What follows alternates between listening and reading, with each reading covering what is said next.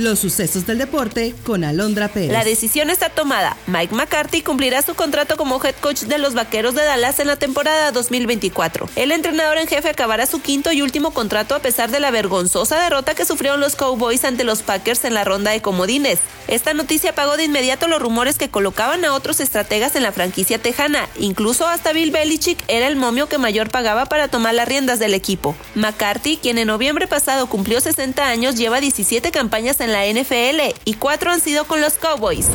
Los Naranjeros de Hermosillo y los Venados de Mazatlán disputarán la serie final por el título de la Liga Mexicana del Pacífico. A través de un comunicado, la Liga Arco informó que la serie que definirá el título de la temporada 2023-2024 se adelantará arrancando el próximo sábado 20 de enero en el Estadio Fernando Valenzuela de la capital sonorense. Esta será la cuarta ocasión en la que los Naranjeros y los Venados se enfrenten por el título de la Liga Mexicana del Pacífico.